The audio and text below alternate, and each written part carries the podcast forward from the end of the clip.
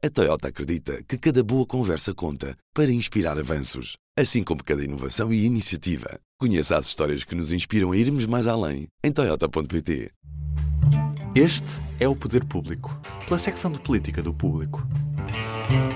São José Almeida. Marta Moitinho Oliveira. Eu sou a Sónia Sapaz e esta é a série diária do podcast Poder Público dedicada às autárquicas. Faltam agora três dias de campanha e nós ainda temos mais duas sondagens para publicar. A do Porto, mais logo às 20 horas, e a de Lisboa, amanhã, à mesma hora. Ontem divulgámos a de Coimbra, feita pelo Centro de Sondagens da Católica para a RTP e para o público. Apontava um empate técnico entre PS e PSD, com ligeira vantagem para o PST, 33 contra 35, em Coimbra, que é uma Câmara liderada por Manuel Machado, socialista e presidente da Associação Nacional de Municípios Portugueses.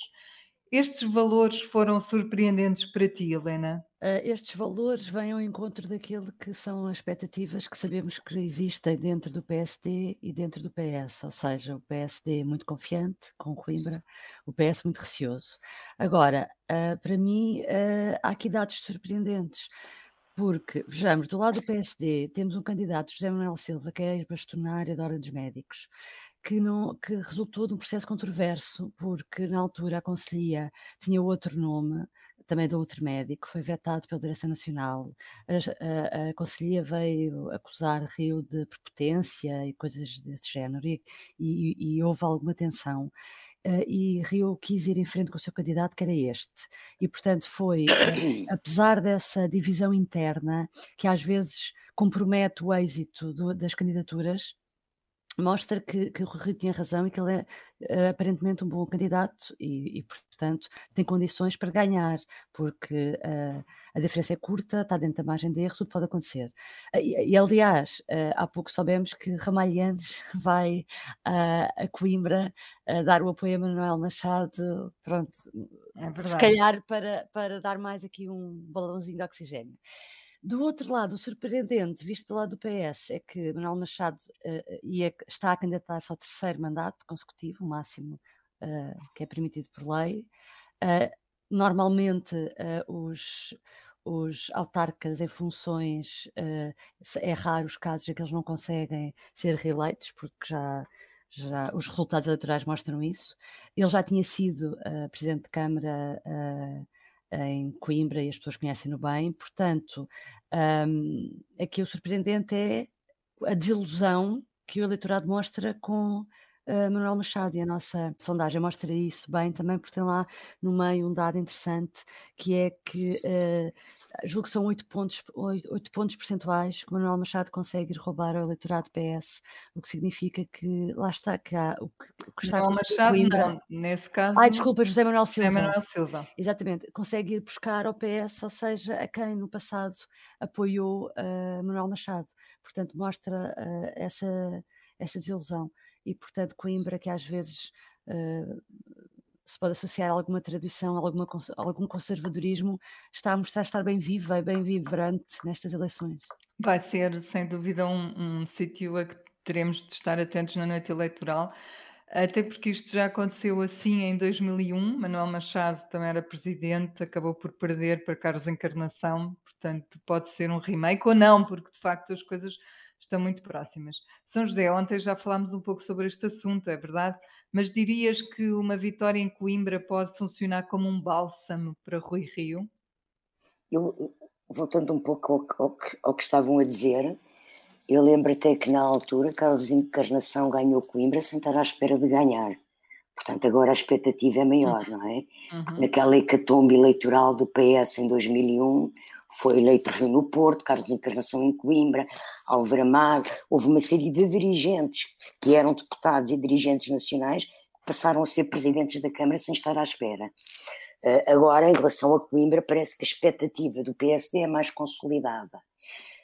Mesmo assim, e não considerando que não é importante a, a vitória de, do PSD e desta coligação em Coimbra, ou a perda do PS da Câmara, eu recordo que isto é talvez o exemplo do que não devem ser, não é só os dinossauros, é o que eu já chamo uma espécie de mamutes ou de cemitério de baleias, porque presidentes de Câmara, há dois casos nestas eleições que me fazem imensa impressão, que são pessoas que eu considero, quando eu comecei a fazer jornalismo político já existiam como autarcas, penso, e que eu faz muita aflição uh, a, a, a, falta de capacidade de renovação dos partidos, que é o caso de Manuel Machado, e que se perder tem o simbolismo de ser o presidente da Associação Nacional de Municípios que vai embora, e o PS ganhar a Associação Nacional de Municípios tem que arranjar outro presidente, um, mas Manuel Machado já tinha sido, e já tinha perdido a Câmara,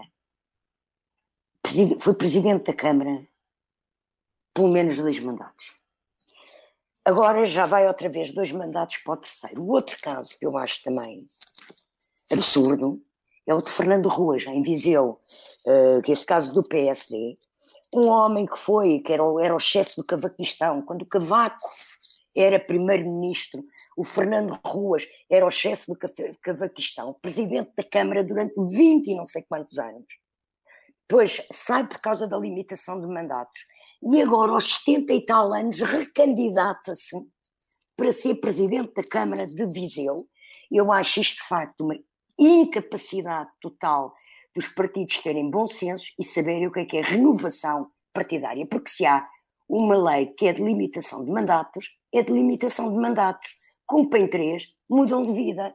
Não é andarem a saltitar de Câmara em Câmara, como agora o PC que vai buscar a, a presidente cessante de Setúbal para tentar conquistar a Almada, uh, como estes presidentes que voltam e saem e entram, isto, eu acho isto tudo uma falta de respeito pelos eleitores.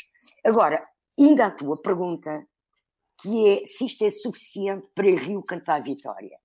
Como a Helena Pereira dizia ontem, Rui Rio provavelmente, e da forma como está a preparar o discurso, o que tem dito esta semana, provavelmente se, se passar de 98 para 99 câmaras, diz que ganham as eleições, não é? Pronto, nem que seja a Câmara mais pequena, com menos população do país. Não é o caso de Coimbra. Mas também convenhamos, Coimbra hoje em dia não é um grande centro urbano. É uma cidade com história, é uma cidade com prestígio, é uma cidade académica, mas não é um grande centro urbano. E, portanto, não é o cantar, se o PSD ganhar só Coimbra, não lhe dá um, um grande ânimo, nem um grande balanço de vitória. É evidente que se a isto se juntar o que se perspectiva nos Açores, que é fruto do governo agora ser do PSD, ver talvez seis câmaras que eram PS, que vão para o PSD, e se isso se juntar o Funchal, onde o PS estava em coligação com uma série de movimentos e partidos. E, portanto, o PSD ganhar o Funchal. E depois isso também se verificar em mais cidades importantes uh, do, do, do, do, continente, uh, poderá ser uma vitória importante para o PSD. Contudo, também temos que depois fazer a contabilidade do que é que o PSD vai perder para o PS o que é que o PSD poderá perder fruto da erosão do Chega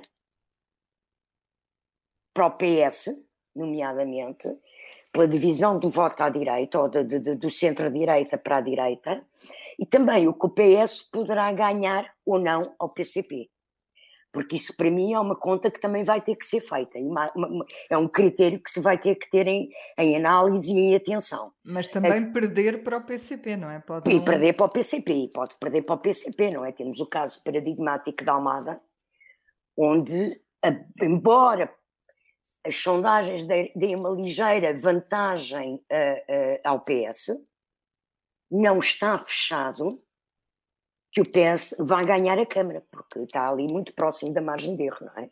E, e, e, e de facto as urnas é que ditam. Portanto, eu acho que, concluindo, Coimbra pode ajudar Rui Rio a declarar uma vitória e que continua e que se recandidata no Congresso, etc, etc, etc.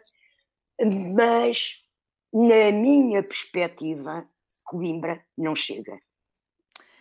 Há um texto muito bom uh, para ler a esse propósito, para quem quiser um pouco mais de contexto, que é da Sofia Rodrigues, assinado hoje no público.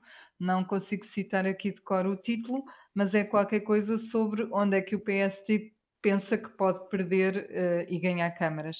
Marta, tu tens ligações a Coimbra, portanto, vais estar de olhos postos nas televisões a seguir com atenção os resultados no Conselho, ou tal como a São José, esperas surpresas noutras zonas do país e vais olhar para tudo com os mesmos olhos? Ah, com os mesmos olhos não, não olho de certeza, não é? porque olho sempre com alguma atenção, mesmo nas outras eleições, olho sempre com alguma atenção para o que é que acontece em Coimbra, ainda para mais porque eu já não voto lá e então interessa-me saber como é que param as modas. Uh, mas relativamente a Coimbra tenho uma, uma curiosidade adicional que é um dado que também está no nosso texto de hoje sobre a sondagem e que, é um, e que reflete um bocadinho a percepção que eu tenho sempre que lá vou e que falo com família e amigos e que tem a ver com, um, independentemente dos resultados das intenções de voto, 51% das pessoas que foram inquiridas na sondagem dizem que acham que Manuel Machado ganha a sensação que há um bocado na cidade, e que eu tinha já um bocado esta ideia de forma empírica, era que o, as pessoas, talvez por ele ser exatamente, Manuel Machado ser um presidente de Câmara que já teve mandatos anteriores, como a São José referia, uh, a sensação que dá é ele ganha sempre, porque uh, ele já está há muitos anos, tem uma presença muito consolidada, é muito conhecido na cidade. E então, 51% das pessoas disseram que, independentemente de em quem é que votam, acham que ele ganha. Agora vamos ver como é que isto se reflete, porque uhum. se, quando as pessoas têm esta percepção, ou quando há uma grande percentagem de pessoas com esta ideia de que há um candidato que ganha, normalmente elas não vão votar, porque acham que aquele candidato ganha e que o seu voto não faz a diferença. E, portanto, vamos ver como é que isto depois se materializa em votos efetivos e isso é uma das minhas principais curiosidades, é a relação entre estas duas, uh, estas duas formas de avaliar os votos. Claro que existem outros sítios no país onde uh, que tem muito interesse seguir, e há aqui um caso que a José falou, que é o caso da Almada, em que a nossa sondagem dava de facto a vitória ao PS, mas não era uma vitória uh, inequívoca, e, e, essa tem o interesse mais à esquerda, que é a luta entre PS e CDU, e, portanto, esse é um caso também interessante a seguir. E depois outros casos que, que existem, eh, não por disputas que não sejam claras, mas para tentar perceber as maiorias. Por exemplo, no Porto, as sondagens dão uma grande vitória a, a Rui Moreira. Os outros candidatos, que são até os do arco da governação, dão, uh, têm percentagens muito baixas nas sondagens e isso vai ser interessante tentar perceber até que ponto é que isso se mantém depois na noite eleitoral. Sobre uma sondagem do Porto, havemos de falar aqui também amanhã. Um tema que parece destinado a marcar esta campanha, e não, não estou a falar do PRR, que tem sido de facto uma espécie de monocultura nos discursos dos últimos dias, é o chamado Dia da Libertação, o dia em que todos nos libertaremos da Covid e, e podemos ir dançar para discotecas ou fazer outras coisas que nos apetecerem. Helena, António Costa pode ter a tentação de decretar o dia da libertação antes das autárquicas, isso seria politicamente aceitável? Olha, sobre isto acho que não é preciso, não é preciso uh, esperar uh, pelo anúncio do, do, chamado Dia da Libertação para perceber que a gestão política e as declarações que foram sendo feitas uh, pela, pela dirigentes do PS e pelo governo também, estão adaptadas, foram sendo adaptadas ao calendário das autárquicas. Ainda este fim de semana, num comício em Barcelos, uh, António Costa, como secretário-geral do PS, dizia: Nós estamos a poucos dias, a poucas semanas de poder considerar esta pandemia controlada. E, portanto, eh, usando isto também como uma grande conquista, como uh, uh, algo uh, que o governo fez bem e agora pode colher uh, alguns, um, alguns frutos. Um, acrescentava a isto, por exemplo, a condecoração de vice-almirante Gouveia Mel que eu achei muito estranho uma condecoração a bem num processo. Normalmente isso acontece quando as coisas acabam e normalmente aí é que a condecoração é feita. E aí nem foi a, a intenção do governo, aí até foi do Presidente da República, mas isso também estranhei. Depois houve, entretanto, uma espécie de desdobramento, se estivéssemos a falar de escalões de, IRS, diríamos desdobramento, das novas fases de desconfinamento, porque há cerca de duas semanas apareceu uma nova fase uh, que não estava prevista no calendário que o governo tinha anunciado em julho, perante uma vacinação que estava a correr bem, está uh, no sentido em que foi mais rápido do que aquilo que era o, o, o plano traçado inicialmente, o governo resolveu abrir, uh, aliviar as restrições e sentiu-se na, nas alterações às rotações de restaurantes uh, e esse tipo de coisas. Portanto, falta, o que é que falta realmente? Falta o dia da libertação no sentido, falta a fase final, que era o que deveria acontecer quando 85% da população estivesse vacinada e que era o fim dos limites de lotações em restaurantes, em superfícies comerciais, nos uh, transportes e, finalmente, a abertura de bares e discotecas. É isso que se está à espera. A ideia inicial, nesse tal uh, plano de, de em julho, era que fosse 3 de outubro. Agora, as coisas estão a melhorar. Esta quinta-feira, Conselho de Ministros, todas as quintas-feiras em que há, uh, em que há dados positivos, o Governo anuncia algum tipo de medidas, algum tipo de acertos como esse que eu referi de há 15 dias que não estava previsto no calendário inicial e pode ser feito legitimamente, claro. E, portanto, eu não sei se, eu acredito que esta quinta-feira uh, uh, o Conselho de Ministros aproveita para fazer alguns acertos, não sei se será o dia da libertação ou não, ou se manterá o dia 3 de outubro, que já seria depois, um bocadinho depois das eleições, mas acho que para o efeito. Um, para a cabeça das pessoas é um bocadinho indiferente se vai abrir já para, para efeitos de, de, campanha eleitoral de autárquicas, como tu dizias, porque uh, o que é facto é que o governo soube mediaticamente lidar bem com esta fase da pandemia e usou isso bem. Portanto, acho que aqui já, uh, já considero um bocadinho indiferente. E lembro-me ainda uh, que Augusto Santos Silva chegou a dizer que, que, gostava muito que o dia da libertação fosse no 5 de outubro, porque é uma data importante. E, portanto, voltei a lembrar-me disso agora quando fizeste essa pergunta. Portanto, não sei. Mas, é mas de qualquer forma, parece-me que o efeito, a forma uh, como, como o governo lidou e o PS e António Costa uh, mediaticamente com a, com a gestão da pandemia, sim, uh, foi, foi eficaz. Há outra questão além disso, que é, embora a decisão de decretar antes das autárquicas pudesse ser entendida como populista, a verdade é que já todos os partidos pediram a libertação há muito tempo, não é? O fim das restrições.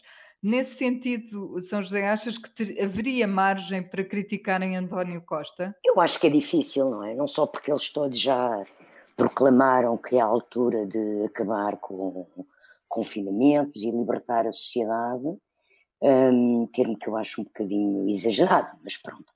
Uh, mas um, não só porque todos já o disseram, porque, como disse a Helena, o governo de facto foi gerindo as expectativas de aberturas e traçando metas e prazos eh, que, que, toda a gente tem na cabeça já, toda a gente já sabe que é em outubro, resta saber o dia.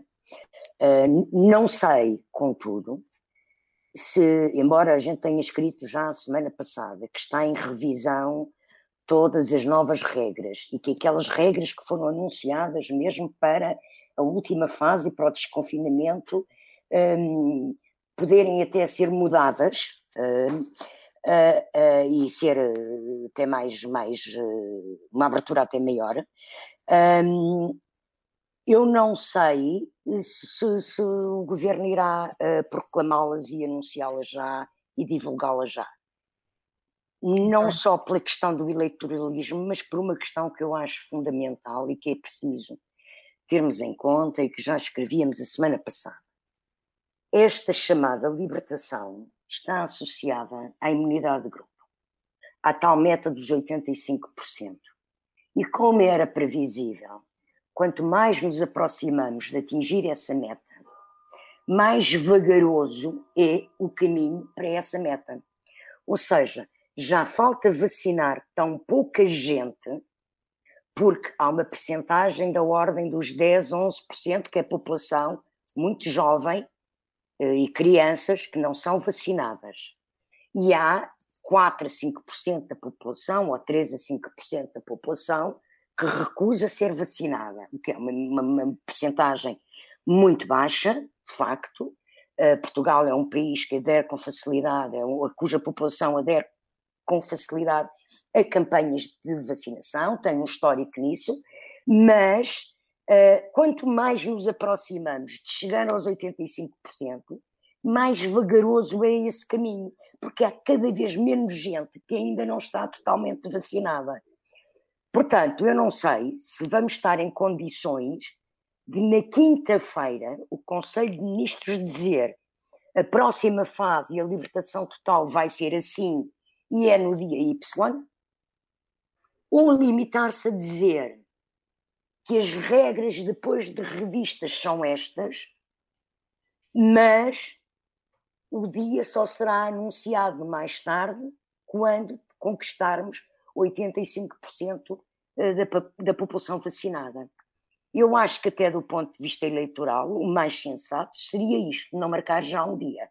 Porque, embora a oposição, de facto, não tenha legitimidade para criticar o governo por isso, até porque o governo, o PS, está a candidatar-se, mas por acaso o, o primeiro-ministro é secretário-geral do PS, e, portanto, é normal que use uh, os trunfos da sua governação na campanha eleitoral, todos o fizeram e todos o vão fazer. Era de mais bom senso, de mais ponderado de facto, uh, reservar o anúncio de uma data para mais tarde, para depois das eleições.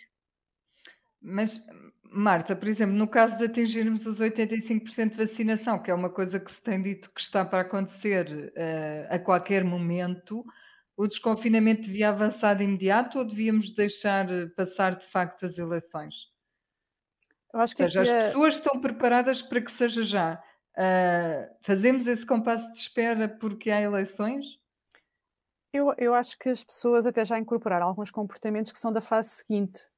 Uh, e, portanto, se calhar quando as pessoas vão jantar à noite fora, ou sábado ou domingo, não se lembram exatamente da regra que está em vigor e qual é o limite de pessoas que pode, e se pode estar dentro e se pode estar fora. Acho que as pessoas, desse ponto de vista, já estão um, um bocado uh, na fase seguinte. Portanto, Acho que, de facto, a nível da entrada em vigor das medidas, e sempre foi assim, praticamente sempre foi, foi necessário uh, um compasso de espera entre o momento da decisão e o momento da entrada em vigor, a não ser quando eram coisas altamente emergentes, mas normalmente eram para apertar e não para um, soltar, digamos assim. Um, havia sempre um compasso de espera, portanto é natural que se espere uns dias. O, a data aqui, o momento aqui essencial, de facto, é, é, é perceber quando o anúncio é feito porque é isso que muda o chip na cabeça das pessoas, mesmo que uh, elas já tenham incorporado alguns comportamentos. Se nós na quinta-feira soubermos que, na, que a partir do dia, imaginemos, 5 de outubro, as discotecas abrem, pronto, já sabemos que é a partir do dia 5 de outubro. Uh, e, portanto, acho que o, o, que muda aqui, até em termos de leitura política, como temos estado aqui a falar, é o momento do anúncio, mesmo que não entre logo em vigor. Certo. Bom, uh, termina aqui o nosso podcast de hoje. É uma versão mais curta para não esgotarmos os temas todos e, e, para não aborrecermos ninguém. Esperamos por si amanhã com a certeza de que vamos ter novidades sobre a sondagem do Porto. Não deixe de nos ouvir. Até amanhã. Até amanhã. Até amanhã. O público fica no ouvido. A Toyota acredita que cada boa conversa conta para inspirar avanços, assim como cada inovação e iniciativa. Conheça as histórias que nos inspiram a irmos mais além em Toyota.pt.